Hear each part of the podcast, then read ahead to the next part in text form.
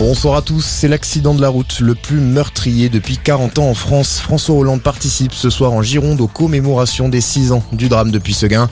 Cette collision entre un camion et un car avait coûté la vie à 43 personnes le 23 octobre 2015. Hier, la justice a d'ailleurs prononcé un non-lieu dans cette affaire. Le juge d'instruction a estimé que seul le conducteur du camion décédé dans l'accident pouvait être mis en cause. Le parquet de Libourne a fait appel.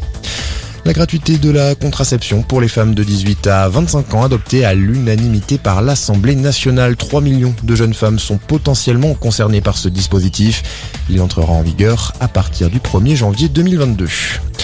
Une page qui se tourne dans la campagne de vaccination. De plus en plus de centres ferment partout en France, conséquence de la hausse de la couverture vaccinale dans le pays.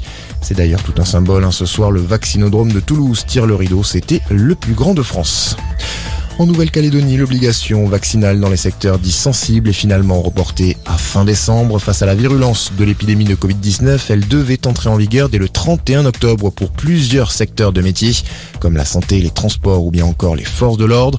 Vaccination obligatoire qui est censée concerner toute la population au 31 décembre, alors qu'actuellement seuls 55% des habitants de l'île disposent d'un schéma vaccinal complet. Pendant ce temps, 15e samedi de manifestation pour les opposants au pass sanitaire, mouvement en déclin depuis plusieurs semaines dans le pays. 40 000 personnes s'étaient retrouvées dans la rue la semaine dernière. Il y en avait 200 000 au mois de juillet, au plus fort de la contestation. Le mouvement social à la SNCF appelé à durer un nouvel appel à la grève des conducteurs a été lancé pour le week-end prochain.